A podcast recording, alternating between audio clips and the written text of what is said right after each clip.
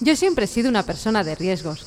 Toda mi vida he mirado a la muerte a los ojos y me he reído de ella. Mm, recuerdo aquella vez que...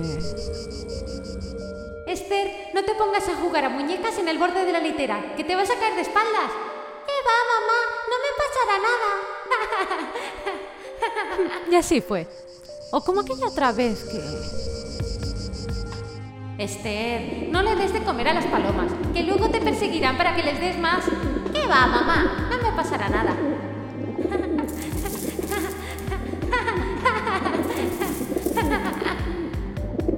Bueno, palomitas, ya no hay más. Hasta luego, cocodrilo. ¡Ahí! ¡Quita, quita! ¡Ah, mamá! ¡Echa, echa! Vale, sí, fue una experiencia diferente a la que yo tenía prevista, pero tampoco me pasó nada.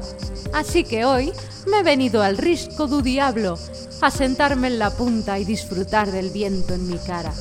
Por suerte, ahora que soy mayor, no tengo a nadie que me diga lo que tengo que hacer.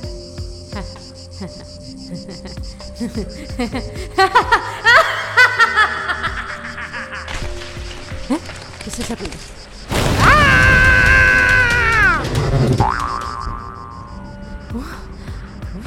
Probabilidades había de que se me engancharan los tirantes a esta rama?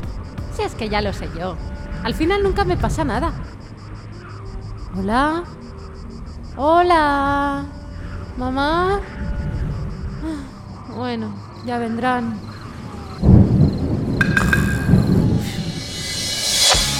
Has llegado al templo del sensei del cantante. El podcast para cantantes y profesionales de la voz de Vox Vocal Studio. Potencia. Resistencia. Notas agudas. Notas graves. Control. Equilibrio vocal. Soy Esther Justel. Yo soy Carlos Campaña. Si quieres saber más sobre la voz, visita nuestro blog en vtvs.es barra blog. Si estás escuchando esto, es porque tu voz es importante para ti. Así que no vayas a lo loco con ella. Como cantante tienes que tener un cuidado especial con tu voz y controlar algunos aspectos fundamentales. Por eso, esta semana quiero hablarte sobre los cuidados de la voz del cantante. Mi objetivo es que conozcas los factores que pueden afectar negativamente a tu voz y que aprendas a controlarlos o aceptarlos en el caso de que no te quede otra opción. Y como una persona se compone de cuerpo y alma, las cosas que nos afectan también nos afectan de estas dos maneras, física o emocionalmente. Vamos a empezar por el componente físico. ¿Qué le estás haciendo a tu cuerpo? ¿Fumas? ¿Bebes? Estas cosas te afectan por tu culpa y de nadie más. Y aunque te parezca que es imposible deshacerte de estos hábitos destructivos para tu voz, no lo es. Hay muchas personas que lo consiguen cada día y tú puedes ser una más de ellos. El tabaco y el alcohol son deshidratantes, y unas cuerdas vocales deshidratadas no están nada sanas. Por descontado, has de dormir bien, sobre todo si estás entrenando tu voz. Es muy difícil que tu cerebro responda de manera adecuada a nuevas coordinaciones si no has descansado. Y ya sé que estarás aburrido de oír esto, pero... Ay, niño, ya comes bien. Una alimentación sana es esencial para mantener tu cuerpo en forma sobre todo en casos en los que sientas que un alimento te afecta negativamente.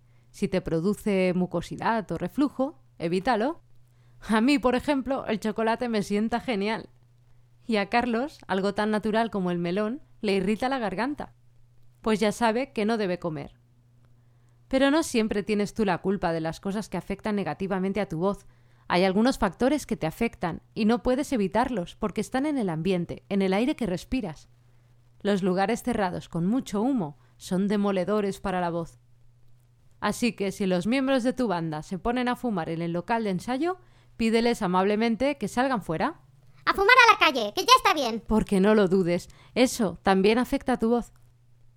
Los cambios drásticos de temperatura. Hmm, imagínate, si en la calle hace calor y entras en un supermercado, en un centro comercial, en el metro, en el cine, de repente estás en el Polo Norte y te congelas de frío. Eso también afecta mucho a tu voz. A mí, por ejemplo, me gusta mucho ir al cine, así que en invierno, siempre que voy, me llevo algo ligero, porque la calefacción está a tope. ¿Que tengo calor? No hay problema, me quito la chaqueta. En cambio, en verano me llevo ropa de abrigo, porque hace frío. Así me evito esos cambios de temperatura tan drásticos. Pero luego además están los lugares muy ruidosos, en los que si quieres hablar con otra persona, no te queda más remedio que forzar la voz. Así que tienes dos opciones, o dejar de ir a esos sitios o hablar por señas. Y si lo que te pasa es que en tu local de ensayo apenas puedes escuchar el sonido de tu voz, pide a tus compañeros que bajen el volumen a sus instrumentos, porque intentar que se te escuche por encima de un volumen desmesurado va a hacer que fuerces tu voz, irremediablemente, y encima seguirás sin escucharte. Pero muchas veces no necesitas estar en un sitio muy ruidoso para forzar la voz. Si te enfadas con otra persona y le gritas, también estás forzando la voz. O si no estás enfadado con esa persona, pero resulta que habla muy alto, sientes la necesidad de igualarle. Y acabas forzando tu voz. Ahí tienes que hacer un trabajo interior. Si cuando has terminado de hablar con una persona en concreto sientes que has forzado tu voz, la próxima vez lo tienes que tener en cuenta y analizar lo que pasa. Habla demasiado fuerte, te pisa al hablar, sientes la necesidad de hablar más rápido y más alto por estas razones. Como no te vale la pena quedarte afónico porque tú valoras mucho tu voz, contrólate, deja que hable más rápido y más alto si quiere. Guarda silencio si te pisa al hablar. No pierdas tu voz solo por orgullo. Y si no te das cuenta de si estás forzando tu voz o no, en el capítulo 10 del Sensei del cantante, Carlos te lo aclara.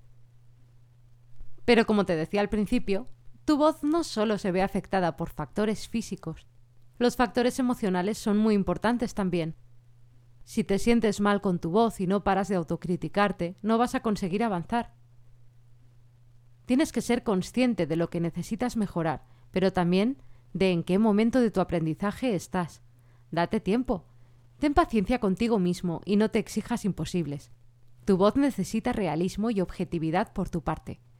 Y si un día en concreto hay algo que no te sale, no te fustigues. Todos tenemos un mal día. A mí, por ejemplo, el periodo me afecta a veces a la voz, sobre todo si es una época de mucho calor. Pero como yo ya lo sé, esos días no le exijo a mi voz que esté al 100%. Dos días después, estoy como nueva. Pues lo mismo pasa en periodos de mucho estrés. El estrés afecta a tu estado de ánimo, a tu carácter y también a tu voz, que no va a responder igual. Ya te explicaba antes que las peleas son peligrosas para tu voz, porque gritas y fuerzas la voz, pero también te dejan como un pajarillo herido, triste y rabioso. Sobre todo si la pelea es con alguien querido. En ese estado es normal que se te haga un nudo en la garganta, y si intentas hablar o cantar así, te puedes hacer daño. Por último, cuando cantas lo haces con cariño. Pones tus emociones a la vista de todo el mundo. Si te responden bien, la cosa va genial y ganas seguridad pero si no les gusta o te empiezan a decir las cosas que debes cambiar sin saber cuál ha sido tu trayectoria, eso duele. Porque imagina que partes de cero y has conseguido afinar una canción. Estás súper contento porque ahora afinas y antes no. Pero tu voz aún no suena todo lo bonita que querrías. Lo sabes, pero sabes que hay otras cosas que tienes que trabajar antes que esa. Si al escucharte te dicen que no les gusta porque tu voz suena fea, te vas a poner muy triste y trabajar en eso va a ser el centro de tu universo, dejando de lado el camino que estabas siguiendo y con el que estabas consiguiendo resultados. ¿Y solo por el comentario de alguien que no sabe nada de ti? Mi consejo es que no te lo tomes a mal. Es posible que esa persona solo te esté intentando ayudar, y si lo hace para hacerte daño, es por sus propias inseguridades. Así que no dejes que acabe con tu seguridad, y tú sigue por tu camino, el que está funcionando y por el que estabas tan feliz. Y hasta aquí el episodio de hoy. Gracias por escucharnos. Si te ha gustado y quieres más, hazte fan del sensei. Únete a nuestra comunidad de cantantes para aprenderlo todo sobre la voz. Visita vtvs.es barra sensei-fan